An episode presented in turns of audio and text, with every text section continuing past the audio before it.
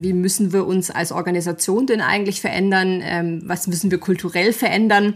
Ähm, so kam es am Ende des Tages ja auch zu dieser neuen Business Unit. Und ähm, ganz wichtig auch, was ist die strategische Positionierung? Also ist die Firma Ullmann denn in 10, 20 Jahren immer noch der Maschinenbauer für Verpackungsmaschinen oder bauen wir ein Stück weit ein anderes Geschäftsmodell oder verändern wir uns komplett vielleicht in der Zukunft? Willkommen zum Allgäu Digital Podcast. Alles rund ums Thema Digitalisierung im Allgäu mit Albert Heim. Viel Freude beim Zuhören. Hallo und herzlich willkommen zur nächsten Folge im Allgäu Digital Podcast. Ähm, um es ehrlich zu äh, sagen, sehr schade, weil es ist die letzte Folge. Aber kein Problem, weil das Beste kommt zum Schluss. Äh, dementsprechend haben wir heute keine Mühen gescheut, haben ehrlicherweise auch die Grenzen des Allgäus noch etwas erweitert und haben heute ähm, eine sehr interessante ähm, Gesprächspartnerin zu Gast, die Katrin Günther ähm, von Uhlmann Pack Systeme. Sie ist da VP Business Unit Digital Solutions und hat da schon viele Jahre und extrem viel gemacht und deswegen freue ich mich wirklich sehr, dass sie heute hier ist. Und ja, ich hoffe, wir machen eine gute letzte Sendung. Ja, ähm, das hoffe ich auch, lieber Albert. Vielen lieben Dank für die Einladung. Freue mich sehr, hier sein zu dürfen und äh, freue mich vor allem äh, sehr, dass wir aus dem Allgäu nach Baden-Württemberg ein bisschen die Grenzen schlagen und ich so ein bisschen beide Seiten als Allgäuerin unterstützen darf heute in diesem Podcast. Genau, also ein bisschen Allgäu-Bezug mindestens ist da, kriegen wir hin. Ähm, bevor wir inhaltlich einsteigen, stell du dich doch bitte einmal kurz vor. Wer bist du? Was machst du? Wo kommst du her? Was hast du vorher gemacht? Ja, sehr, sehr gerne. Ja, namentlich schon genannt, Katrin Günther, bin 36 Jahre alt oder jung, je nachdem, aus welcher Perspektive man sich das anschaut. Ähm, komme aus dem Allgäu, auch wenn man es vielleicht manchmal nicht an der Sprache hört, ähm, lebe hier im wunderschönen Kimratshofen bei Altesried und äh, ja, bin so ein bisschen digitaler Wandler über die letzten Jahre ähm, in verschiedenen Stationen und aktuell äh, für das Unternehmen Ullmann Packsysteme in Laupheim äh, tätig. Laupheim liegt zwischen Ulm und äh, Biberach ist ein Maschinenbauer und äh, darf dort die spannende digitale Transformation begleiten und gestalten. Mhm. Seit wann bist du da? Was hast du vorher gemacht? Ähm, ich bin seit äh, 2016 bei Ullmann, ähm, komme ganz ursprünglich, mein Background ist äh, IT, habe Elektrotechnik und Informatik studiert an der Hochschule in Kempten und äh, habe verschiedene Stationen äh, bei IT-Unternehmen hinter mir, die Skaltel AG aus Waltenhofen unter anderem, aber zuletzt auch vor Ullmann eben bei der Firma Endrussenhauser, die auch einen Standort in Nesselwangen im Allgäu hat. Mhm. Gut. Ullmann Packsysteme, ähm, mir war es kein Begriff, aber das äh, sagt ja nichts. Ähm, ihr seid überraschend oder sehr groß, einer dieser Hidden Champions. Ähm, Im Namen steckt ein Teil von dem, was ihr äh, macht, schon drin, nämlich das, das Packen. Was, was packt oder verpackt ihr denn oder was genau macht Ullmann? Ja, also mir ging es ähnlich wie dir. Ich kannte Ullmann Packsysteme vorher auch nicht. Daher ist das, glaube ich, auch keine Überraschung. Und es ist tatsächlich so, wir sind äh, vermutlich eher in dem Segment bekannt, äh, in dem wir unterwegs sind, nämlich der Pharmaindustrie. Ähm, wir bauen Verpackungsmaschinen äh, für die pharmazeutische Produktion. Das heißt, äh, wer sich in seinem Medizinschränkchen immer schon mal die Frage gestellt hat, wie kommt diese Tablette in den Blister und den, der Blister in die Fallschachtel, äh, der findet bei uns die Antwort. Und auch die spannende Frage, wie faltet man den Beipackzettel wieder richtig zusammen? Zusammen, denn das machen unsere Maschinen tatsächlich ebenfalls. Hm, okay. Ja, ich frage mich eigentlich immer nur, woher das Wort Blister überhaupt kommt, aber das ist vielleicht noch eine andere Diskussion. ähm, gut, also ihr stellt ähm, die Maschinen wirklich her, die die äh, Pharmahersteller wahrscheinlich weltweit ähm, zum Verpacken verwenden. Ähm, wie groß seid ihr denn? Wie lange gibt es euch, dass wir da so ein bisschen ein Bild bekommen? Genau, also du hattest es eingangs schon gesagt, wir sind dieser klassische Hidden Champion, ähm, familiengeführt. Ähm, uns gibt seit äh, 1948, also das letzte Jubiläum ist noch gar nicht so lange her, dass wir gefeiert haben, ähm, werden, äh, sind 100 Prozent durch die Familie Ullmann ähm, geführt, beziehungsweise im Eigentum. Ähm, in der Ullmann-Gruppe äh, sind wir knapp zweieinhalbtausend Mitarbeiter weltweit und am Standort in Laupheim, was auch der Hauptstandort ist, sind wir knapp 1400 Mitarbeiter und ähm, sind aber weltweit aktiv und auch weltweit verteilt. Mhm. Ähm, in, in Laupheim ist dann, wenn du sagst Hauptstandort, da ist auch die Produktion. Also da werden wirklich die Maschinen hergestellt, da seid ihr ein bisschen über 1000 Leute und für den Standort oder die, die, die, die Gesellschaft verantwortest du die, ja, wie heißt es nochmal, die Digitalisierung, die digitale Transformation, die digitale Business Unit? Den digitalen Geschäftsbereich, genau. Also wir sind gegliedert, wenn man so möchte, in drei ähm, Geschäftsbereiche, drei Business Units. Ähm, der eine Bereich ist Maschine oder das Maschinenequipment. Der zweite Bereich äh, ist alles rund um Services, also After-Sales Services, Formatteile, Ersatzteile. Und der dritte Teil, den wir neu 2019 ähm, gegründet haben, äh, nennt sich Digital Solutions. Und dort konsolidieren wir alle digitalen Softwareaktivitäten. Das heißt, wir sind, wenn man so möchte, das kleine Softwareunternehmen im Hause Ullmann ähm, und unterstützen dort ein neues Geschäftsmodell. Ja, sehr spannend. An den äh, drei Business Units, ne, also es ist immerhin, oder was heißt immerhin, es ist ein Drittel, ähm, es ist dementsprechend präsent, es ist dementsprechend eng mit dem Business verwoben, die Digitalisierung bei euch. Ähm, kann man schon annehmen, dass ihr da auch eine gewisse Reise hinter euch habt. Das passiert ja nicht einfach so über Nacht. Die würde ich gerne mal nachzeichnen. Was wäre denn für dich so zeitlich und inhaltlich der, der Einstieg, dass äh, Digitalisierung überhaupt, ähm, ja, ich sag mal, die, in die Kinderschuhe getreten ist, um das, was ihr heute macht, so eine Business äh, Unit zu werden? Ähm, ihr habt sicher Computer, IT schon seit Jahrzehnten, wie so viele, aber wann würdest du sagen, war so der Punkt, wo das Ganze ähm, unter dem Begriff Digitalisierung auch äh, entsprechenden Namen bekommen hat? Ja, ja ich glaube, die Reise, die hat tatsächlich schon so rund 2008, 2009 angefangen, ähm, denn Ullmann hat äh, zu dieser Zeit äh, mit dem sogenannten Track-and-Trace-Geschäft gestartet. Track-and-Trace ist äh, für alle, die in Pharma äh, unterwegs sind, eine, vermutlich ein Begriff, denn äh, das ist eine regulatorische Vorgabe, eine, eine, gesetzliche Vorgabe, die die Pharmazeuten erfüllen müssen, ähm, die dazu führt, dass wir alle, wenn wir in die Apotheke gehen und ein verschreibungspflichtiges Medikament bekommen, im Hintergrund abgeprüft wird, ist das ein Original Originalmedikament oder ein gefälschtes Medikament. Und wie man sich vorstellen kann, ähm, dass das prüfbar wird, äh, passiert während der Produktion und der Herstellung sehr, sehr viel. Und Ullmann im Verpackungsbereich hat damals natürlich erkannt, äh, dass das dort einen Einfluss haben wird. Vermutlich erstmal aus der Maschinenperspektive, hat dann aber durchaus festgestellt, dass die eigentliche Intelligenz in so einer Applikation Software ist und äh, hat aus Projekten heraus angefangen, dort Software zu entwickeln und hat sich mittlerweile zu einem der großen fünf Track-and-Trace-Anbieter weltweit eben etabliert. Und so kam so ein bisschen auch 2015 die nächste Frage auf, die unser damaliger CEO, der mittlerweile leider verstorben ist, gestellt hat, und zwar was heißt dieses Thema Digitalisierung, das zu dieser Zeit natürlich sehr stark in aller Munde war, denn eigentlich für uns als Unternehmen? Und zwar primär mal für uns als Maschinenbauer. Wie verändert sich das? Ähm, wir sind äh, sehr im Hochpreissegment, Premium-Segment unterwegs. Das heißt, äh, Differenzierung durch Funktionalität wird immer schwieriger. Preisdruck ist natürlich so ein Thema. Und ähm, wir haben natürlich dann in der Diskussion festgestellt, naja, wir machen heute schon eigentlich einen ganz signifikanten äh, Themenschwerpunkt, nämlich Softwareentwicklung und äh, sind dort auch an vielen ähm, ja, Anlagen und auch im Produktionsumfeld schon implementiert. Ähm, was da noch alles kommt, äh, lässt sich das denn nicht irgendwas äh, mit dem auch verbinden, was wir heute schon tun? Und das war so ein bisschen der Ausgangspunkt unserer Reise. Mhm.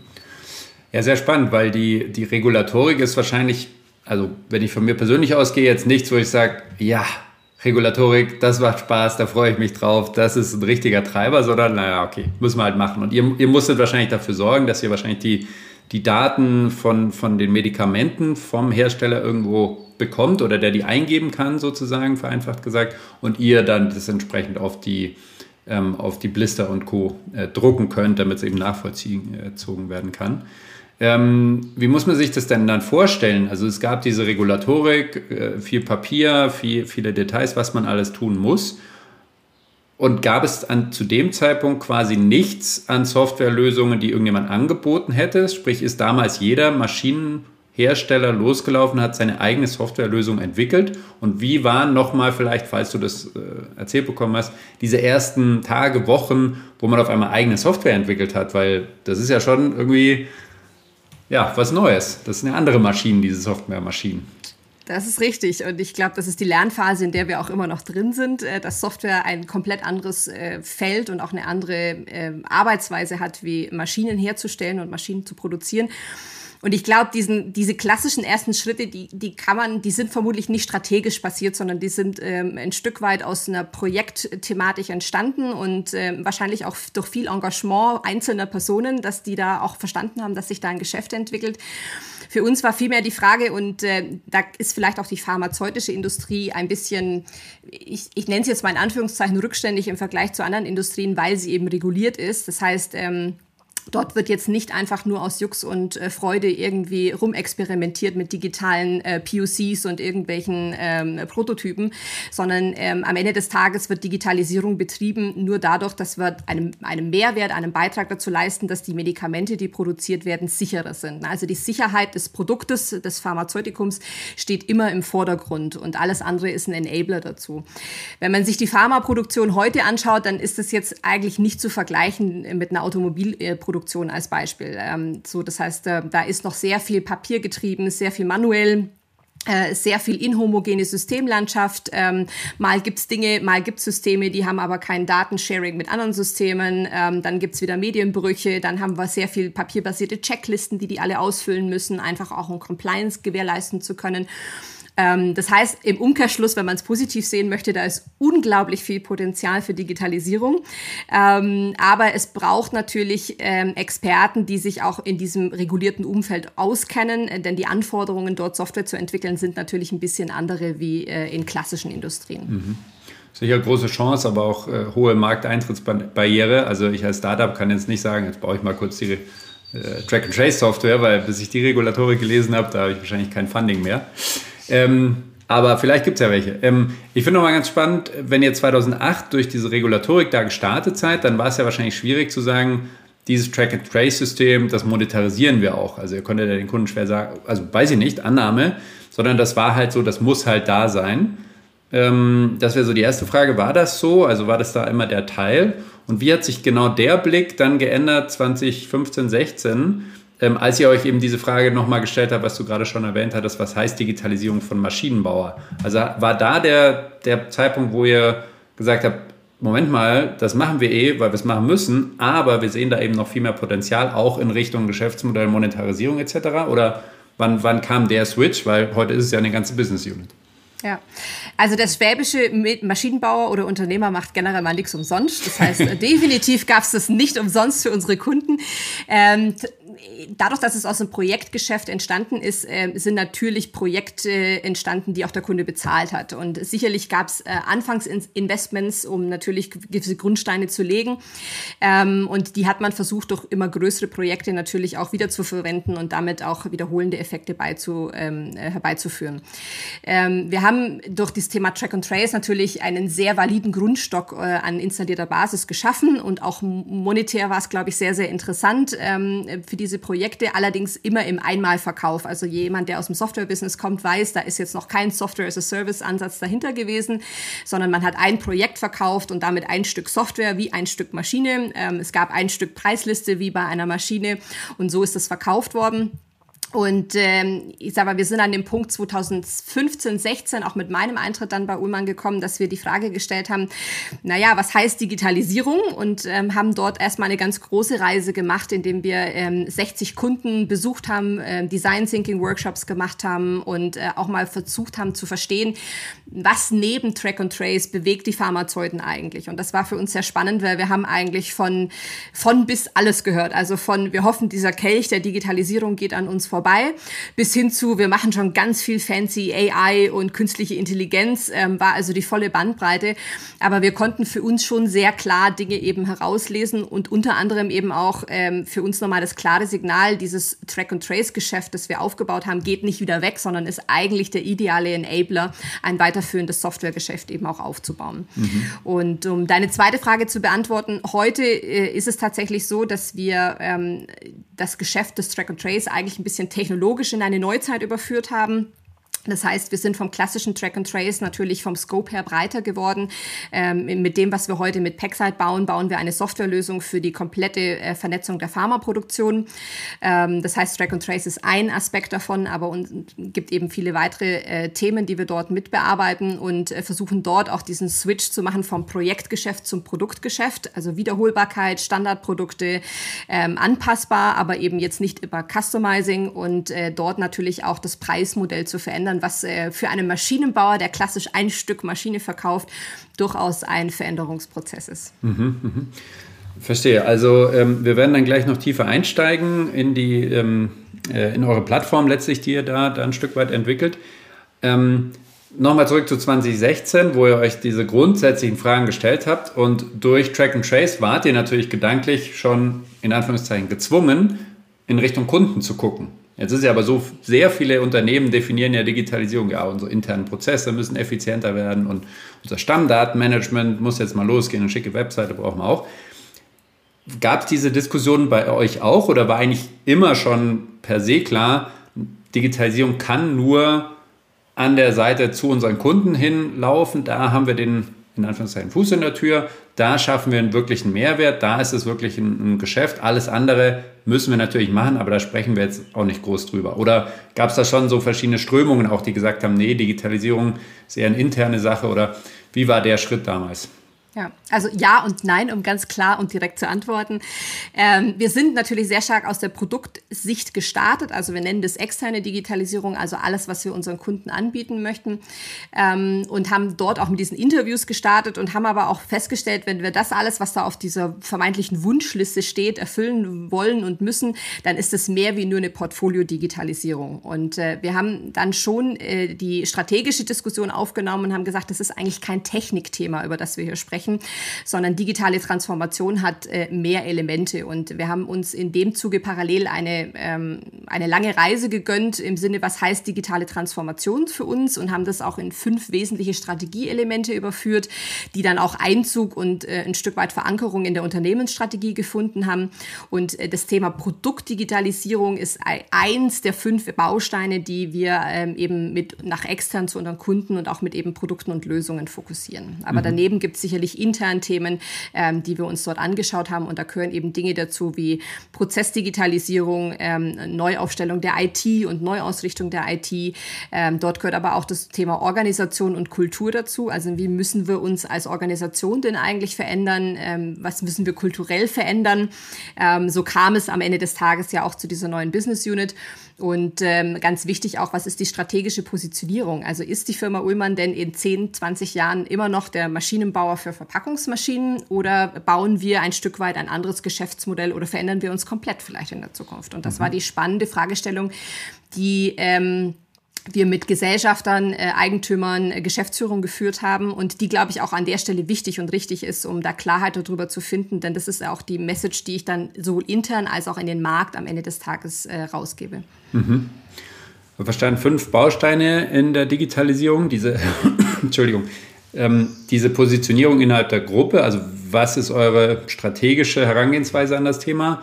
Dann die digitalen Produkte rund um euer Maschinenportfolio, da kommen wir gleich noch drauf interne Prozessdigitalisierung, IT und dann noch Organisation und Kultur. Genau. Ähm, was würdest du denn sagen von, also gibt es da in der Logik eine Reihenfolge, also dass man klassisch sagt, wir brauchen erst diese Positionierung und ähm, auf dieser Ebene mit den Eigentümern ähm, da halt auch wirklich ja eine Klarheit, in welche Richtung gehen wir, weil es ist strategisch, nein, wir haben keinen perfekten Business Case, sondern wir sagen, wir glauben daran, wir gehen da los.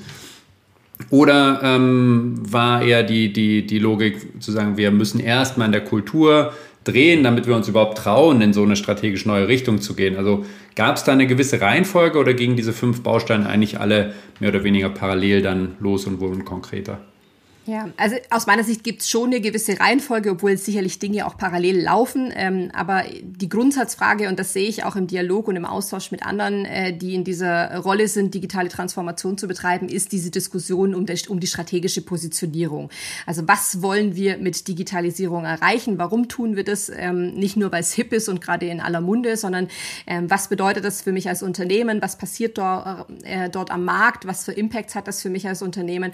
Und wie wollen wir uns dort dort zukünftig aufstellen. Und ähm, ich glaube, dass das eine der Kernfragen ist, die man auch auf diesem Level führen muss. Ähm, ansonsten wird Digitalisierung aus meiner Sicht immer ein Rohrkrepierer irgendwann werden oder es wird nie diese Skalierung oder ähm, auch diese Begeisterung erfahren, ähm, denn es muss eigentlich von oben vorgelebt werden und auch äh, kommuniziert werden, warum wir das tun und welche Ziele wir damit verfolgen. Und äh, noch eine Frage zur, zur Strategie. Wie hast du es denn geschafft, äh, diese Diskussion zu führen. Also ich sage, das war es ja nicht nur du, aber ähm, ich erlebe es äh, zumindest schon öfter, dass man natürlich diese Diskussion führen will und dann auch Eigentümermanagement offen sind, die Diskussion zu führen. Nur man kommt ja aus ganz anderen Hintergründen und teilweise fehlt natürlich auch ein Stück weit das Wissen, was meine ich denn mit einem digitalen Geschäftsmodell, was meine ich denn mit Softwareentwicklung ist anders als Maschinenentwicklung, was heißt denn as a Service als Geschäftsmodell? Also wie habt ihr es geschafft, euch da auf, schnell auf eine Ebene einzugrooven, die dann ja zu dieser ja, sehr grundlegenden neuen Ausrichtung geführt hat? Also waren das nochmal Reports, Learnings, wir lernen nochmal alle zusammen oder war das einfach da und alle wussten Bescheid? Also ich würde mich freuen, wenn ich sagen könnte, wir haben sie nur einmal geführt und dann war die Sache erledigt. Ähm, ehrlich gesagt führen wir sie immer wieder. Ähm, und äh, das ist auch mal das erste Learning für mich. Äh, man führt die nicht nur einmal und dann äh, bleibt man dabei, sondern man führt sie eigentlich im regelmäßigen Kontext wieder. Ähm, es war für uns schon äh, ein Stück weit stark getrieben natürlich aus dem Produkt, aus der Produktsicht, äh, weil wir natürlich dort so ein bisschen einen kleinen Rohdiamanten hatten äh, und uns natürlich die Frage gestellt haben, was können wir denn mit diesem Diamanten Diamanten machen? Äh, können wir dort mehr draus machen? Und ähm, wir hatten, glaube ich, schon die, das Glück, äh, unser äh, CEO, der wie gesagt verstorben ist, hat einen sehr digitalen äh, Background gehabt im Sinne von, seine beiden Söhne waren im Startup-Business unterwegs und hat auch dadurch mitbekommen, was natürlich dort am Markt passiert. Ähm, und wir haben natürlich aus einer Track-and-Trace-Sicht da durchaus mitbekommen, ähm, wie sich das verändert, wie die Daten benutzt werden. Und ähm, am Ende des Tages ist es aber schon so, und das sehe ich auch heute noch so, das hat sehr, sehr viel viel mit ähm, Lernen zu tun. Ähm, also wie lerne ich, was Digitalisierung heißt? Ähm, wie, wie öffne ich mich auch für dieses Thema? Ähm, wie bin ich vielleicht auch bereit, anderen zuzuhören und äh, externe Einflüsse dort auch ähm, sag mal, ein Stück weit einfließen zu lassen?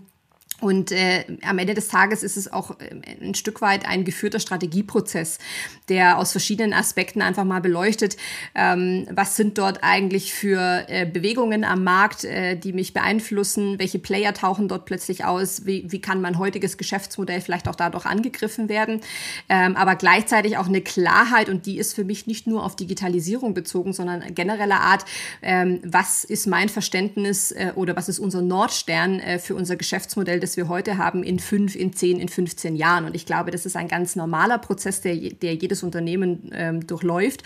Und äh, in diesem Zuge spielt natürlich die Facette der Digitalisierung auch äh, mit eine große und glaube ich auch immer wichtiger werdende Rolle bei den meisten Unternehmen. Und das ist einfach Diskussion, Moderation und äh, an, wie ich gelernt habe, auch immer wieder eine Diskussion. Die ist auch vielleicht gut so, genau. Ja, sehr gut. Gut, du hast vorher so ähm, schon angerissen, wie ihr diese Reise dann gegangen seid, also in Richtung ähm, nochmal genauer zu präzisieren, wenn ihr aufbauend auf Track and Trace weitere Lösungen, Geschäftsmodelle, Software, Monetarisierung angehen wollt, dann ähm, seid ihr 60 Kunden wirklich äh, an und durchgegangen. Ähm, ja, beschreib mal bitte ein bisschen, wie, wie dieser Prozess lief, beziehungsweise wie haben die reagiert und wie haben die vor allem euch in dieser Rolle gesehen? Weil bisher wart ihr, ich sag mal, Maschinenlieferant für die Verpackung. Gefühlt ist das am Ende ihres Produktionsprozesses wichtiger Teil, ganz klar, aber es ist halt ja nicht deren Kernding, es ist ja euer Kernding. Und jetzt sollen die euch sich die Zeit nehmen ne, und da Rede und Antwort stehen. Also wie, wie, wie kam das an? Wie kamt ihr da rein? Und wie, zweite Frage, wie lagen die Ergebnisse von dem, was ihr bekommen habt, über dem, was ihr vielleicht euch vorher schon gedacht habt, was da denn so kommen könnte? Ja. Also wir hatten, als ich äh, dazu kam zu Ullmann, ähm, schon, wie gesagt, 2015 ähm, die strategische Initiative gestartet und äh, auch, glaube ich, auch sehr klassisch das erstmal technisch angefangen. So, das heißt, die Softwareentwicklung hat sich überlegt, was heißt denn Digitalisierung und äh, hat dort einen großen Anforderungskatalog definiert, was könnte man alles an Produkten und Lösungen bauen und was könnte das kosten. Und ähm, als ich dazu kam, haben wir nochmal die Frage gestellt, naja, ähm, jetzt können wir diese Ideen nehmen und die mit den Kunden validieren oder wir fragen mal ganz neutral, liebe Kunden, was bewegt euch eigentlich, ohne dass wir ihnen schon die Lösung auf den Tisch legen. Und äh, wir haben dort uns dann entschieden, mit äh, einer externen Digitalberatung diese Reise zu starten, auch um bewusst ein bisschen Neutralität reinzubekommen. Denn ein Ullmann, eine, einem Ullmann-Mitarbeiter sagt man jetzt nicht direkt, was vielleicht alles schlecht läuft, manchmal schon, aber nicht immer. Äh, während einem neutralen Dritten erzählt man in einem Interview vielleicht durchaus auch nochmal andere Dinge oder andere Perspektiven. Das heißt, wir sind sehr bewusst mit dieser Digitalberatung an den Start gegangen und haben ähm, mit einer Messe den Auftakt genommen. Das heißt, wir haben mal so Ideen auf der Messe vorgestellt und haben aber den Kunden gesagt, gesagt, wir würden gerne im Nachgang der Messe mit euch äh, wirklich in so einen Prozess eintauchen. Und äh, das hat für mich und für die Kollegen bedeutet, wir haben einmal ein Around-the-World-Ticket gebucht bekommen und äh, sind quasi Pharmazeuten, ich glaube, die Namen kennt auch jeder groß und klein, ähm, durch die Welt besucht und haben in einem sehr klassischen äh, Design Thinking Prozess mal ra äh, versucht herauszufinden, was sind eigentlich die Schmerzpunkte und gar nicht bezogen auf die Produkte, sondern allgemeiner Art, ähm, was bewegt euch äh, in der Produktion, in eurem täglichen Doing, was äh, bewegt euch mit Uhlmann, äh, was sind dort die Schmerzpunkte, aber was sind auch die Bedürfnisse, die ihr habt. Und äh, das Bild, das wir natürlich nach so vielen Interviews und Workshops bekommen haben, war sehr, ähm, war sehr vielfältig ähm, und aber auch sehr klar, weil viele Dinge sich sehr, sehr oft wiederholt haben. Natürlich haben wir, wie vorher gesagt, die Bandbreite von bis gehört, aber im, Mittel, im Mittel konnte man schon die wesentlichen Schmerzpunkte auch raushören und für uns waren durch durchaus wesentliche Erkenntnisse dabei. Und ähm, eine der wesentlichen Aussagen, die ich auch immer wieder verwende, waren natürlich die Kunden, die gesagt haben, ähm, und das ähm, bestätigt auch das, was du gesagt hast, ähm, naja, verpacken ist halt ein Prozessabschnitt, es ist relativ weit hinten und ihr seid einer von vielen in unserer Produktion, von ganz vielen Herstellern. Ähm, und wenn wir euch als Maschinenbauer anschauen, äh, dann äh, geben wir euch den Tipp, macht eure Maschinen so weit offen wie möglich und gebt uns die Daten. Oder ähm, ihr verbündet euch und sucht euch Partner und ähm, überlegt euch, ob es eine Lösung gibt, die dann eher wertschöpfungsüber, ähm, ja, wertschöpfungsübergreifend eigentlich zur Verfügung gestellt werden können. Denn wir wollen eigentlich nicht von Ullmann die Ullmann-Digitallösung und vom vor- und nachgelagerten jeweils individuelle Lösungen, denn die halt nur auf den jeweiligen Prozessabschnitt sind, sondern wir wollen eigentlich übergreifende Lösungen, ganz egal, welches Equipment dort eigentlich äh, im, im Shopfloor steht. Und das war für uns so der Punkt, wo wir dann gesagt haben, okay, ähm, wir müssen und deswegen auch die Strategiediskussion, die so ein bisschen parallel ließ, uns schon ein paar grundsätzliche Fragestellungen äh, dann auch beantworten. Ja, sehr spannend. Also dann höre ich auch raus, die Kunden waren schon offen, erstmal überhaupt mit euch ja. zu reden. Und da ihr so offen und breit mit Design Thinking rangegangen seid, hat sich es eben auch ergeben, dass sie sagen, ja, ich sage euch das, aber übrigens, ich glaube nicht, dass ihr mir das bieten könnt, weil guck mal, ich brauche das ja für meinen ganzen Shopfloor. Und das war dann, wie du sagst, äh, natürlich sicher auch äh, spannende Strategiediskussionen zu sagen, okay, nehmen wir das jetzt ernst, weil deswegen haben wir es ja eigentlich gemacht und reagieren wir darauf. Oder bleiben wir dabei und sagen, wir liefern unsere Maschinen, die Maschinen haben ihre Track-and-Trace-Software und Thema beendet. Also das, ja, kann ich mir gut vorstellen, dass das dann ein extrem wichtiger ähm, Punkt oder Wendepunkt war. Jetzt hast du gesagt, ähm, Ihr hattet eine interne Planung eigentlich schon. Hat sich das letztlich bestätigt oder wie, wie, wie war diese Sicht äh, oder dieser, dieser Aha-Effekt oder eben auch nicht, wo ihr die interne Sicht mit der Kundensicht dann äh, gematcht und gemappt habt? Ja, also als schwäbischer Maschinenbauer und Marktführer geht man natürlich erstmal ran und denkt sich, ja, das wird sich 100 Prozent äh, decken mit dem, was wir uns da überlegt haben. Äh, und dann kam der Aha-Moment, äh, denn ich würde jetzt mal sagen, 80 Prozent, was da auf dem Zettel stand, hatte sich eben okay. nicht gedeckt. Und ähm, das ist, glaube ich, auch da nochmal die Sichtweise ein Stück weit ja auch getrieben, ähm, denke ich, um mein Kerngeschäft, was mein heutiges Kerngeschäft ist, also denke ich in unserem Fall um die Verpackungsmaschine oder äh, wie unsere Kunden das tun, denken die aus der Prozesssicht. Und ich glaube, das ist so auch der wesentliche ähm, Kerndiskussionspunkt, den, glaube ich, nicht nur wir haben, sondern die meisten Maschinenbauer, die einen äh, Abschnitt der Wertschöpfungskette liefern. Ähm, worauf fokussiere ich mich mit meinen digitalen Lösungen? Also um mein Kerngeschäft oder mein heutiges Geschäft zu stabilisieren oder äh, für die Zukunft sicher zu machen oder ähm, aus Kundensicht gedacht, ähm, äh, denke ich aus Prozesssicht. Und Software kommt heute, ähm, muss man leider sagen, äh, aus der Prozesssicht im Regelfall. Und ähm, dort ist es eben meistens nicht so, dass man sich nur einen gewissen Wertschöpfungsabschnitt eben anschauen kann. Gibt's auch, aber jetzt meistens äh, ist es doch übergreifend. Wieso leider? Ist doch gut, ja, dass ihr aus der Prozesssicht kommt. Das ist richtig, aber das ist die Diskussion, die man natürlich dann intern führt. Denn wenn man ähm, jetzt über 70 Jahre Verpackungsmaschinen baut, dann kennt man den Verpackungsprozess sehr gut. Ähm, wenn man jetzt aber, ich sag mal, ein typischer Prozess, den wir natürlich jetzt auch bedienen, ist zum Beispiel ein Werkzeugmanagementprozess oder Verwaltungsprozess, ähm, dann ist natürlich beim Verpacken ein Teil davon, aber eigentlich fängt das viel früher und viel später oder, oder geht bis in die Logistik rein. Und äh, man muss dann natürlich auch erkennen, dass man vielleicht diese Prozessschritte nicht kennt und sich dieses Wissen dafür auch erst erstmal aneignen muss. Und das ist, glaube ich, die Reise, auf die man sich dann begeben muss. Und am Ende des Tages hat das auch viel mit Mut und mit Risiko zu tun, denn dort geht man ja in Gefilde, die man vielleicht vorher gar nicht so bedient hat und wo man vielleicht auch das Know-how gar nicht so heute im Haus hat. Ja, ähm, wie, wie war das, wie habt ihr das einfach von den, vom wirklichen Tun, von der Organisation gelöst, weil du hast gesagt, 60 Kunden weltweit, Design Thinking Workshops, sich darauf einlassen, ich sag mal, die Hosen runterzulassen. Ja, wir kommen da, wir, wir können das noch nicht, aber wir müssen es jetzt aufnehmen, strukturieren, konzipieren. Hast das dann du gemacht, bist allein um die Welt geflogen oder wie habt ihr das bei euch damals organisatorisch initiiert? Weil ich nehme an, zu dem Zeitpunkt gab es ja noch keine Business Unit. Das ist richtig. Ähm, wir haben das aber äh, nicht nur Gott sei Dank auf mir aufgebaut, sondern wir haben ein sehr interdisziplinäres äh, Team zusammengesetzt, äh, wo wir Leute aus dem Service dabei hatten, aus der Vorentwicklung, ähm, aus der Softwareentwicklung, aber auch aus dem Vertrieb um quasi auch einfach dieses Feedback jetzt nicht nur bei einer Person irgendwie ankommen zu lassen, sondern dass es eben auch verschieden interpretiert werden kann, dass eben verschiedenes Feedback auch aufgenommen werden kann. Und man kann sich auch vorstellen, in so Design Thinking Prozessen kommt natürlich auch viel Aktuelles äh, auf, den, äh, auf den Tisch. Wenn jetzt gerade eine Maschine nicht funktioniert, äh, dann sind das ja sehr akute Probleme, die aber vielleicht nicht unbedingt das grundsätzliche Problem beschreiben. Das heißt, es war aber auch gut, Wissen dabei zu haben von Personen, die mit den Kunden interagieren oder die einfach auch die Historie kennen, um ein Stück weit auch bewerten zu können, ähm, ist das jetzt etwas Grundsätzliches, was für uns relevant ist oder ist es etwas aus dem Tagesgeschehen heraus. Mhm. Also so ein interdisziplinäres, wahrscheinlich dann auch irgendwie ein Stück weit temporäres Team, das sich wirklich die Aufgabe genau. genommen hat, wir verstehen, was unsere Kunden brauchen und ja, danach geht es weiter. Ähm, genau. Es klang ja jetzt eigentlich schon durch, dass ihr euch dann äh, dafür entschieden habt, letztlich zu sagen, okay, wir trauen uns diesen Weg zu gehen, wir trauen äh, uns auch ja, unabhängig oder weitergehend ähm, von unseren Maschinen in Richtung digitales Business, Softwareentwicklung loszulaufen.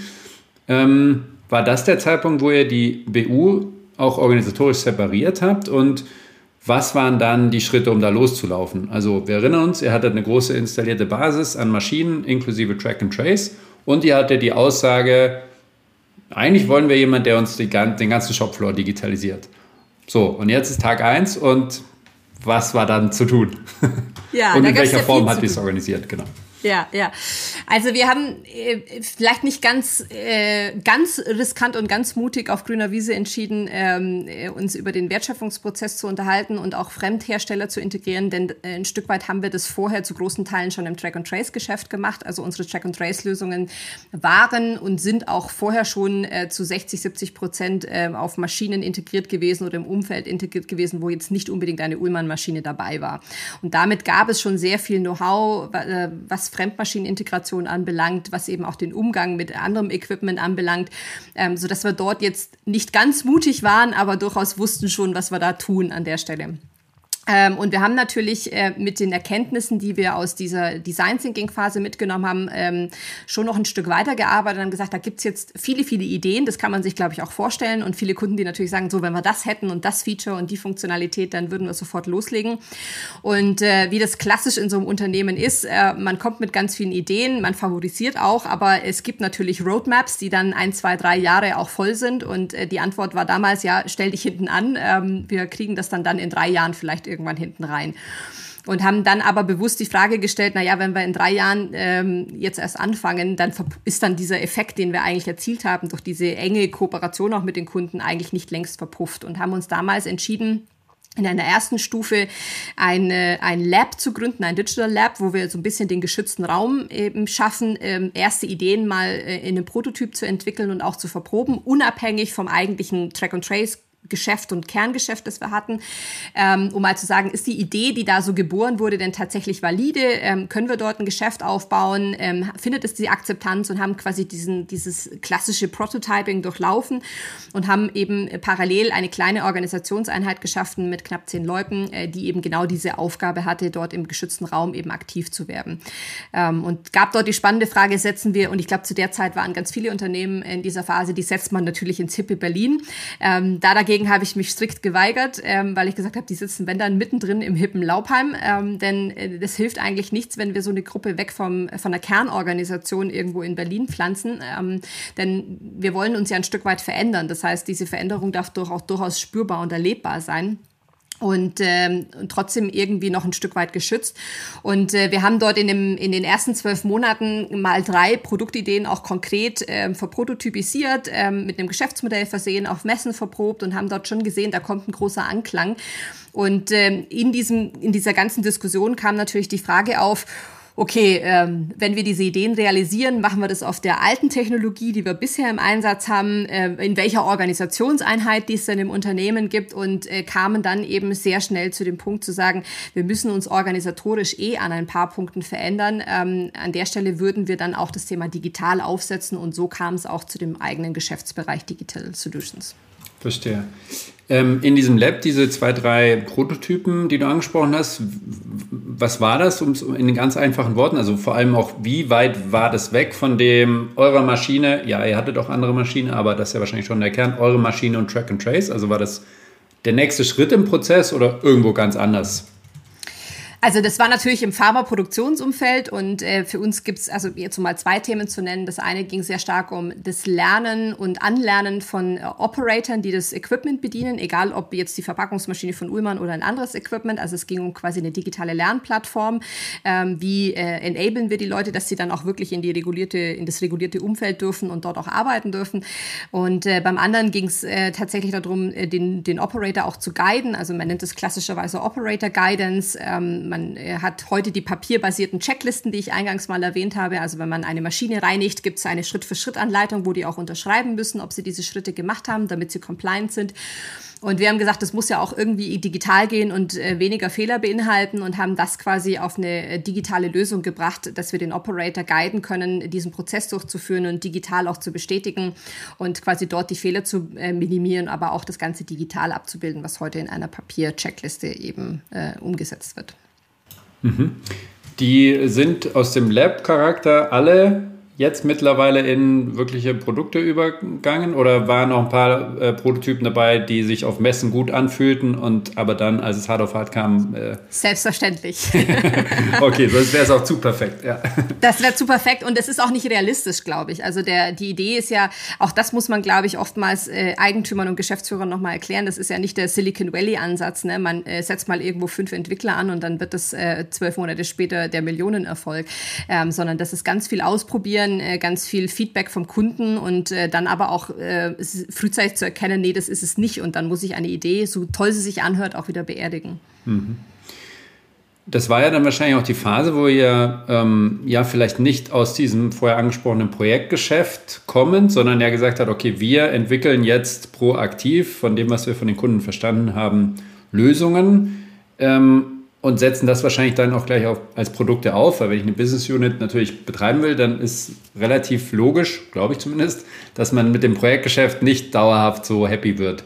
Ähm, wie, wie seid ihr da rangegangen? Ähm, weil natürlich ein Projektgeschäft, nehme ich an, ne, Manntage XY und dieser einmalige Preis, das kennt man. Aber jetzt muss ich mir auf einmal Gedanken machen, was heißt denn das ein digitales Produkt? Wie kann ich denn ein digitales Produkt kopieren? Wie kann ich denn den Service bei einem digitalen Produkt bei den Kunden also A machen, ja, also äh, Bugs fixen, Security-Themen beheben, B aber auch monetarisieren. Also wie, wie seid ihr da rangegangen? Hattest du das sozusagen in der Schublade, hast gesagt, guck mal hier, so, so läuft das und so machen wir das und alle spielen mit? Oder gab es da auch äh, nochmal Richtung Geschäftsmodell und wie monetarisiere ich das als digitales Produkt, Diskussionen mit den Kunden, auf was sie sich da überhaupt einlassen können, gar nicht vom Preis her, sondern eher so von der ne, Anbindung und Vorgehensweise, wie weit die da auch sind. Ja, also das ist tatsächlich eine spannende Reise und ich würde sagen, in der sind wir auch immer noch zwischendrin oder mittendrin, ähm, denn wir haben heute so ein bisschen Parallelwelten aus Einmalverkäufen von Software und äh, wiederkehrenden Umsätzen, ähm, je nachdem, an wen man verkauft und mit welcher Argumentation verkauft. Und natürlich hat es am Ende des Tages auch Veränderungen, äh, wie verkaufe ich eigentlich Software, ähm, das heißt Vertriebsveränderungen, denn ähm, ich, die klassische Vorgehensweise wäre ja den äh, klassischen Maschinenvertrieb einfach zu sagen, so, jetzt nehmt ihr noch ein Stück Software und das verkauft er dann mit. Ich glaube, wir können seit 2008 äh, mit Fug und Recht behaupten, das wird nicht funktionieren. Ähm, das haben wir mehrmals versucht. Äh, das ist äh, in den seltensten Fällen erfolgreich, weil einfach die Ansprechpartner, die Entscheider, ähm, das Geschäftsmodell, ähm, aber eben auch die Art, wie ein Produkt bewertet ähm, und ausgesucht wird, ein ganz anderes ist äh, zwischen Software und Maschine. Ähm, wir haben damit gestartet, als wir dann auch die neue Lösung entwickelt haben, zu sagen, okay, wir wollen jetzt eigentlich nicht mehr dieses, also nicht nur mehr dieses klassische Projektgeschäft machen, sondern eben Standardprodukte, die auch skalierbar sind. Und das bedeutet am Ende des Tages auch einen anderen, einen anderen Preispunkt zu finden. So und äh, da kommt das beliebte Value-Based Pricing ins Spiel. Ähm, denn was ist denn der Kunde eigentlich bereit zu bezahlen? Äh, und damit muss ich auch rausfinden, was sind eigentlich die Schmerzpunkte und was verursachen diese Schmerzpunkte eigentlich für Kosten beim Kunden und das wieder zu überführen, was ist er eigentlich bereit dafür zu bezahlen, damit ich ihm diesen Schmerzpunkt quasi auch ähm, behebe oder entferne oder dass er gar nicht erst zustande kommt. Und wir sind dort äh, mit äh, in einen klassischen Preisfindungsprozess eigentlich auch eingestiegen. Und das bedeutet am Ende des Tages aber auch, dass man sehr, sehr viel und sehr gut wissen muss, was denn wirklich diese Schmerzpunkte sind und was die wirklich kosten. Und ich glaube auch, das ist eine Reise. Ähm, wir haben heute, wie gesagt, ein zweitgliedriges Geschäftsmodell. Also wir können One-Time-Fees ähm, ähm, verlangen und wir können eben revolvierende Fees ähm, verlangen. Die Entscheidungen äh, für revolvierende äh, Preismodelle sind in, im IT, in der IT-Umgebung deutlich ähm, einfacher, weil das dort einfach ein etabliertes und bekanntes Modell ist, was auch die ganz Großen fahren, angefangen von SAP und anderen Herstellern. Wenn ich das an den klassischen Maschinen-Equipment-Einkäufer herantrage, dann gibt's natürlich meistens Diskussionen, weil das eigentlich das nicht ist, was die wollen und weil die meistens auch in Projekten denken. Das heißt, wenn die eine neue Site etablieren und einmal Equipment kaufen, wollen sie einmal ein Stück Software mitkaufen und dann hat man meistens auch nicht im Hintergrund ähm, diese revolvierenden Sachen. Und man stößt automatisch dann auch an einen, oder einen internen Transformationsprozess an, äh, der damit beginnt, kann mein SAP das überhaupt? Ähm, revolvierende Aufträge, wie, wie, wie bilde ich das in einer Angebotsstruktur ab? Ähm, wie gehe ich in der Auftragsabwicklung damit um?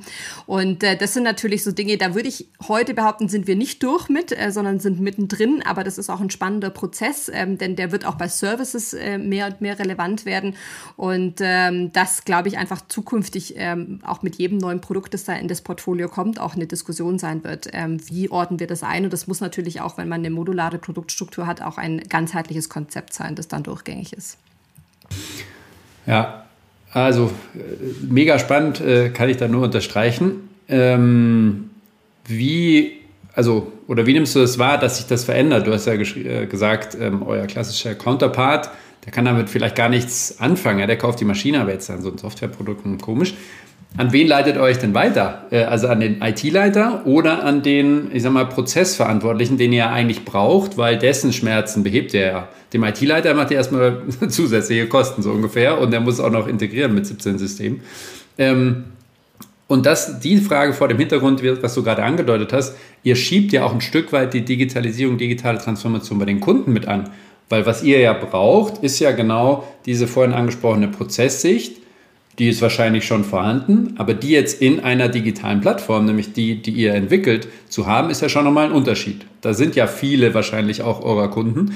Ähm, also wie, wie geht dieser Prozess im, im wirklichen Vertrieb vonstatten und welche Kreise zieht das dann, wenn man auf einmal mit solchen Themen und Lösungen um die Ecke kommt? Ja. Also wie ich schon mal gerade eben angesprochen habe, wir haben natürlich ursprünglich versucht, das Thema Software mit der Maschine mitzuverkaufen. Und das funktioniert auch in einigen Fällen und äh, gibt auch Projekte, wo das relevant ist. Aber die eigentlichen Entscheidungen für so prozessübergreifende Software wird natürlich woanders getroffen.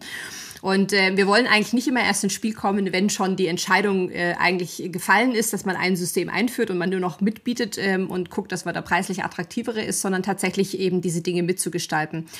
Und äh, das heißt äh, an der Stelle äh, die Transformation vom Maschinenvertrieb zum Softwarevertrieb und in unserem Fall, wir bauen einen separaten Software- oder Digitalvertrieb auf, ähm, indem wir eben die Entscheider für Softwarelösungen dann auch ganz gezielt ansprechen. Und das sind ähm, bei uns, wie du auch richtig sagst, Prozessverantwortliche, das sind Produktionsverantwortliche, auch oft IT-Verantwortliche, weil es eben auch um äh, viele Compliance-Themen gibt, ähm, sind aber auch Innovationsverantwortliche bei den Pharmazeuten, äh, denn die haben natürlich genauso ihre Innovationseinheiten, die sich genau mit solchen Themen äh, befassen, wo wir heute die Lösungen für liefern.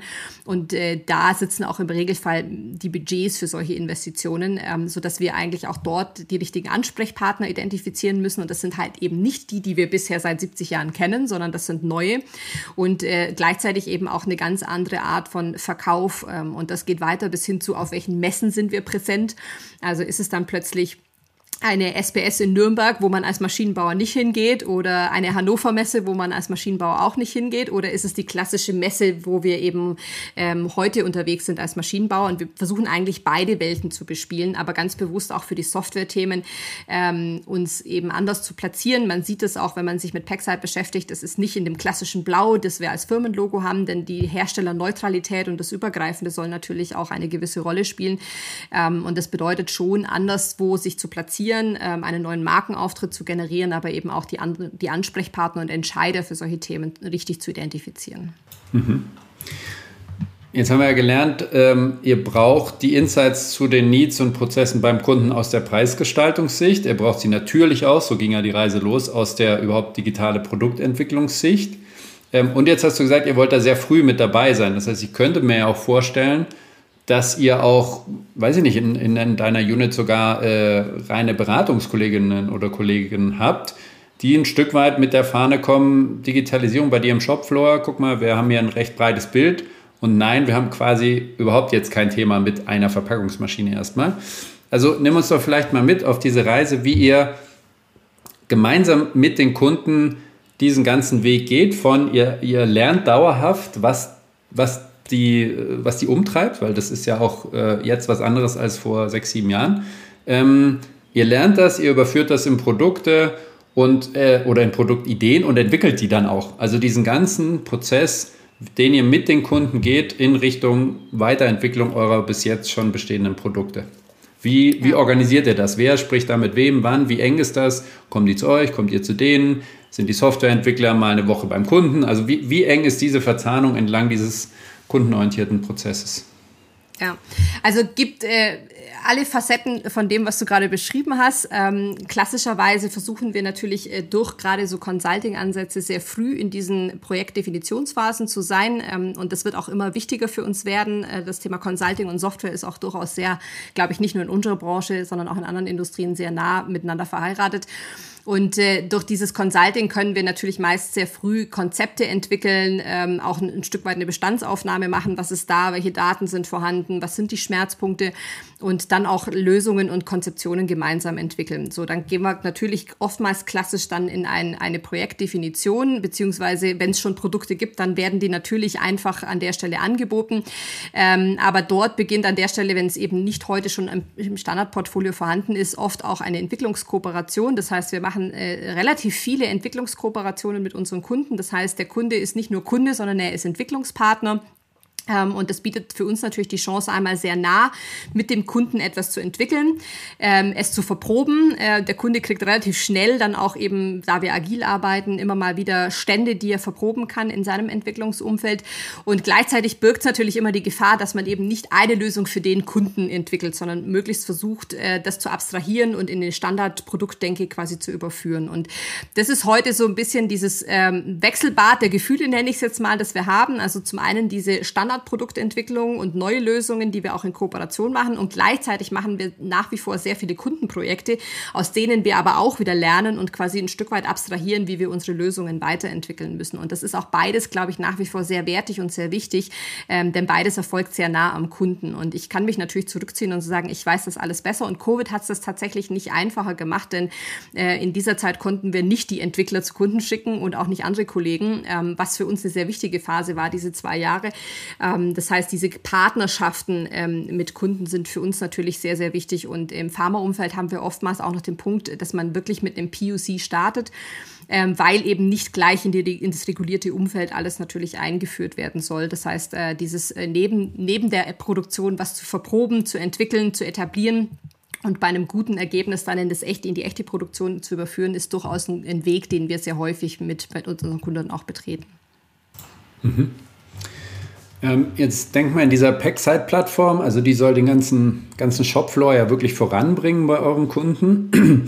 Was sind denn so die Hauptkennzahlen, auf die dann der Prozesseigner aus Kundensicht nochmal guckt? Also wie er das dann auch bewertet, was die Packside-Plattform ähm, liefert. Sind das dann einzelne Nutzungsanzahlen oder ist es eher eine Prozesskennzahl bei ihm? Und was sind so die, die ihr mit eurer Packside-Plattform wirklich nach vorne bringen wollt?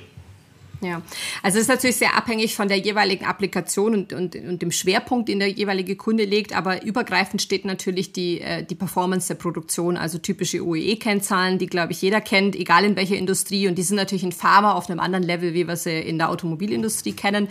Ähm, und da gibt es natürlich viele Applikationen. eher in die andere Richtung. Okay. Ähm, aber das sind natürlich Dinge, die man sich dort anschauen muss. Ne? Also wie, ähm, wie sind äh, Fehler zu minimieren, äh, wie können wir Prozessabläufe optimieren, ähm, was kann quasi auch verbessert werden, äh, wenn Fehleranzahl reduziert wird, dadurch, dass ich es von einer papierbasierten Ansatz in, in den digitalen Ansatz überführe, äh, bis hin zu Dinge, wenn ich jetzt angucke, äh, wir haben eine Lösung für einen Werkzeugprozess, ähm, wie Werkzeuge heute verwaltet werden, nämlich in der Excel-Liste und papierbasiert äh, und keiner weiß, wo das Werkzeugteil eigentlich ist oder das Formatteil. Ähm, wenn ich sowas ähm, dann digitalisiere, habe ich einmal einen Überblick. Ich weiß, wo die Teile sind, in welchem Zustand sind. Und spannenderweise kommen dann in solchen Prozessen nochmal ganz andere Aspekte, die natürlich für unsere Pharmazeuten relevant sind, wenn wir beispielsweise über einen Produktrückruf sprechen. Ich glaube, man kennt das öfter mal im Lebensmittelbereich, passiert aber eben auch im Pharmabereich. Ähm, dann kann ich mit solchen digitalen Lösungen wie dem Werkzeugmanagement, aber eben auch mit anderen dann plötzlich nachvollziehen, ah ja, mit welchen Teilen habe ich denn eigentlich welche Charge produziert, ähm, was was betrifft es überhaupt, äh, wer war involviert und das macht es natürlich deutlich einfacher, wie wenn ich das mit einer Zettelwirtschaft äh, irgendwie lösen muss. Und das sind so Aspekte, die wir natürlich auf dieser Reise mitunter natürlich auch lernen. Mhm. Jetzt hast du gerade den, das Werkzeugmanagement angesprochen und den, den Rückrufprozess. Ähm, was es ja für beides braucht, sind immer tiefere, immer breitere und sehr gut vernetzte Daten, sowohl über die Maschinen als auch über die Produkte, als auch über den ganzen Prozess. Und jetzt kann man sich natürlich überlegen, hm, was habe ich denn als Hersteller anderes außer Prozess, Maschinen und Produkte? Und all das wird jetzt sozusagen in diesem digitalen Zwilling ähm, ja abgebildet. Also ich kann mir ja vorstellen, dass ihr da schon auch quasi äh, euch selber Probleme macht, wenn ihr das sehr gut macht. Weil je besser ihr das macht mit eurer Plattform, desto klarer wird natürlich auch ein Stück weit, was da alles drin steckt. Und dann gibt es natürlich verschiedene Möglichkeiten zu sagen, äh, hoppla, das ist mir zu viel, Moment, äh, langsam, äh, liebe, liebe äh, Katrin. Oder zu sagen, ja, okay, wir sehen das und ihr macht dann äh, Riesenjob und wir ver verdrahten uns noch enger. Also ist es schon an dem Punkt, wo, wo diese, diese, diese ähm, ja, Entwicklung und dieser Wert dieser Plattform halt wirklich erkannt wird? Und falls ja, äh, wie gehen die Kunden und ihr dann gemeinsam damit um? Oder ist es noch so ein, naja, wir können schon noch produzieren ohne die, äh, die Plattform. Ja, also ich glaube, Kunden können immer, äh, da kommt Pharma ja auch her, ne? das ist sehr manuell und ich glaube, das geht auch durchaus äh, ohne, ähm, also ich glaube, das ist eher ein Stück weit, was ist die Zielsetzung des jeweiligen Pharmazeuten und wie kann äh, Packside oder auch andere Plattformen da als Enabler mit einzahlen. Ich glaube, spannend sind natürlich auch die internen Diskussionen, die du äh, gerade eben angesprochen hast, also wenn wir beispielsweise ein Energiemonitoring entwickeln, was jetzt natürlich durch das Nachhaltigkeitsthema sehr ähm, gefragt ist im Moment, ähm, dann kann ich natürlich als der Software-Teil von Ullmann sagen, so jetzt machen wir das Energiemonitoring und alle Maschinen, äh, Energiedaten äh, zeigen wir dort an. Aber die spannende Frage ist die interne, die dann plötzlich kommt und sagt, oh, was zeigt denn das eigentlich für die Ullmann-Maschine an? Und haben wir denn dort einen guten Energieverbrauch oder gibt es dort auch nochmal Stellhebel? Und wollen wir das denn, dass das äh, publik und transpar transparent wird? Im Positiven stößt es natürlich dann auch die Diskussion an und die Ambition, sich dort zu verändern und zu sagen, oh, dann müssen wir uns das auch mal angucken und auch normales Equipment eben dort vielleicht überdenken. Und das finde ich ehrlich gesagt, das fühlt sich im ersten Moment sicherlich nicht immer gut an, ist aber, glaube ich, die Diskussion, die, die ist jetzt sicherlich nicht nur bei Ullmann an der Tagesordnung, sondern auch in anderen Unternehmen und auch relevant, wenn wir uns dieses Thema Nachhaltigkeit als Beispiel eben angucken. Und so gibt es auch in anderen Dimensionen, ganz normal. Und ein typisches Beispiel, um ein anderes zu nennen, ist das Thema Konnektivität. Äh, das ja eigentlich die Grundvoraussetzung für alle digitalen Themen sind. Jetzt haben wir natürlich eine Lösung, ähm, wo wir äh, jegliches Shopfloor-Equipment miteinander vernetzen können. Ähm, gleichzeitig kommt aber die Frage, naja, wie viel Daten unserer Maschinen wollen wir denn eigentlich hergeben und preisgeben? Ähm, denn wir können jetzt nicht immer nur von den anderen sagen, äh, connectet mal mit eurem Equipment und gebt uns die Daten für die digitale Lösung, sondern es betrifft natürlich auch unser eigenes Maschinenequipment. Und das ist ja auch die Grundsatzfrage, die man sich als Maschinenbauer, glaube ich, stellen muss. Wie wie viel Daten gebe ich her, welche Art von Qualität der Daten und Information, wer arbeitet mit diesen Daten ähm, und kann ich mich auf der anderen Seite dem verwehren ähm, oder passiert das nicht eh automatisch und welche Rolle spiele ich dann da drin? Und ich glaube, um den Bogen nochmal zu schließen zu dem, was wir eingangs diskutiert haben, das ist auch die Frage dessen, ähm, wenn ich digitale Lösungen entwickeln äh, möchte, entwickle ich die nur für mein Masch heutiges Maschinenportfolio oder versuche ich mir ein Standbein eben zu schaffen, um dort breiter und im, Info im Wissen und auch in der Prozesskette mich eben anders zu positionieren. Mhm. Ja, genau da, Entschuldigung, da braucht es ja genau diese strategische Klarheit und diese Grundüberzeugung, diese Richtung genau. zu gehen. Weil sonst kriegt man genau an der Stelle wahrscheinlich kalte Füße und sagt, oh, äh, jetzt machen wir doch mal wieder einen Schritt zurück. Also umso spannender, dass ihr den Weg geht und natürlich auch irgendwo nachvollziehbar, ähm, wenn du ja eingangs, glaube ich, gesagt hast, äh, die Maschinen durch die Regulatorik, die also sind jetzt nicht fertig entwickelt, aber die sind, das ist ja, das, das Geschäft gibt's und wie viel passiert jetzt noch in der Weiterentwicklung der Maschinen? Andersrum gedreht, ist es nicht der einzige Weg fast schon, äh, in eine weitere Wertschöpfung zu gehen, zu sagen, das, was in den Maschinen passiert, genau die Daten, die du ansprichst, die nutzen wir und damit arbeiten wir. Und ja, das tut halt dann weh, weil das ist auch erstmal ein Stück Transparenz und sehr, sehr, sehr offenlegen, was wir da bisher alles an Know-how, Wissen etc. aufgebaut haben. Aber da habt ihr ja, glaube ich, den, die strategische Entscheidung getroffen, ja, wir wollen das tun. Ähm, negativ gesprochen Flucht nach vorn, positiv gesprochen, wir sehen den extremen Mehrwert, den es euch als Unternehmen bringt, wenn ihr es schafft, mit diesen Daten halt so gut zu arbeiten, dass eure Kunden euch dafür sogar bezahlen. gut, ähm, das sind ja wahnsinnig viele Themen. Ne? Ihr macht das, die Beratung, ihr macht die Softwareentwicklung, den Service, die Geschäftsmodelle. Nochmal organisatorisch, diese Business Unit ist mittlerweile wahrscheinlich mehr als ein zehnköpfiges, temporäres, interdisziplinäres ja, Team. Wir, wir, wir sind ein bisschen gewachsen in den letzten Jahren. Äh, wir sind im Moment knapp 185 Leute. Ähm, also das kleine Softwarehaus äh, sind wir, glaube ich, mittlerweile durchaus. Ähm, und da zählen, äh, also was man doch dazu rechnen muss, aber was nicht heute in der Business Unit sind, sind natürlich die Kollegen, die digitales Produktmanagement machen oder digitalen Vertrieb. Die sind nicht äh, in der Business Unit, ähm, aber in der Organisation natürlich für diese Business Unit tätig. Und die 187, ähm, kannst du mal kurz so die, die Berufsbezeichnung nennen? Ist ja nicht selbstverständlich, dass man ein eigenes Software-Digitalhaus hat. Was, was sind da so für Jobs unterwegs?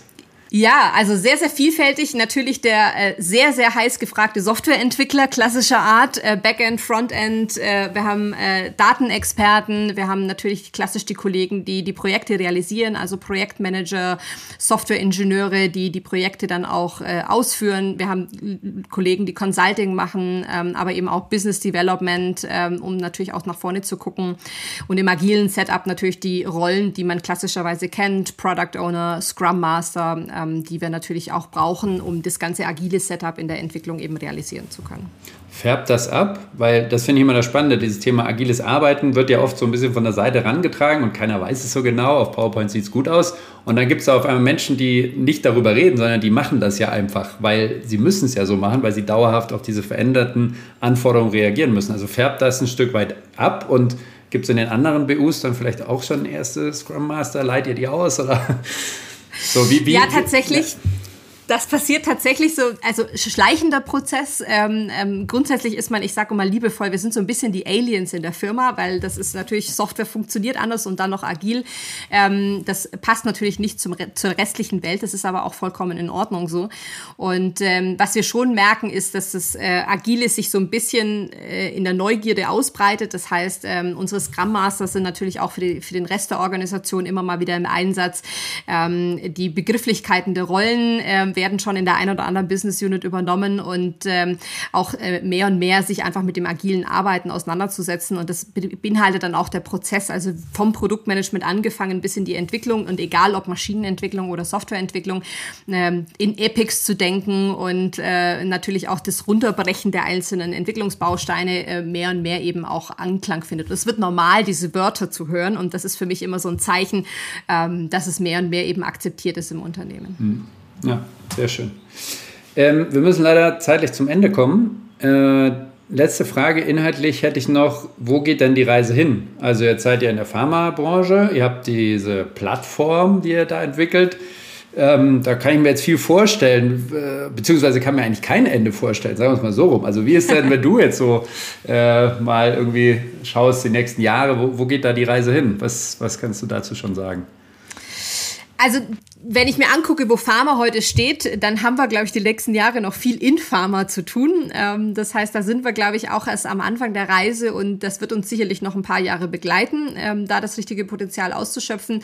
Natürlich guckt man rechts und links, ähm, was in anderen Industrien so passiert und wir sehen natürlich jetzt gerade von unserem Kerngeschäft herkommen, Track and Trace, äh, das nimmt so diese, das verlässt diese Pharmaindustrie mittlerweile so langsam. Das heißt, äh, dort ist es etabliert, ähm, dort wird es natürlich mehr und mehr ausgerollt. Ähm, aber wir sehen natürlich auch, dass die ersten Schritte in den Food-Bereich passieren. Ähm, auch dort die regulatorischen Vorgaben kommen. Ich glaube, die, die jüngsten zu Ostern stattfindenden Rückrufaktionen eines Schokoherstellers zeigen das auch wieder schön.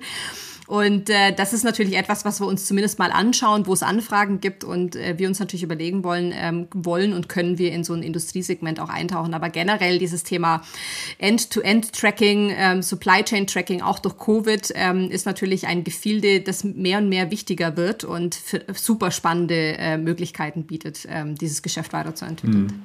Ja, genau, daher kam die Frage, weil also die Möglichkeiten scheinen ja fast endlos und man muss ja aber auch irgendwo gucken, wie weit lehnt man sich denn noch aus dem Fenster? Jetzt habt ihr schon einen Riesenschritt genau. gemacht, aber das werden wir die nächsten Jahre beobachten. Insofern vielen, vielen Dank für den offenen Einblick und äh, auf jeden Fall Glückwunsch zu eurer, ja, wie ich finde, sehr erfolgreichen Reise bis dahin und alles Gute für die Zukunft. Vielen lieben Dank ähm, für das Feedback und vielen Dank für die Einladung in den tollen Podcast. Sehr gerne. Mach's gut. Danke. Ciao. Der Allgäu Digital Podcast. Danke fürs Zuhören. Bis zum nächsten Mal. Start with the customer experience and work backwards the technology.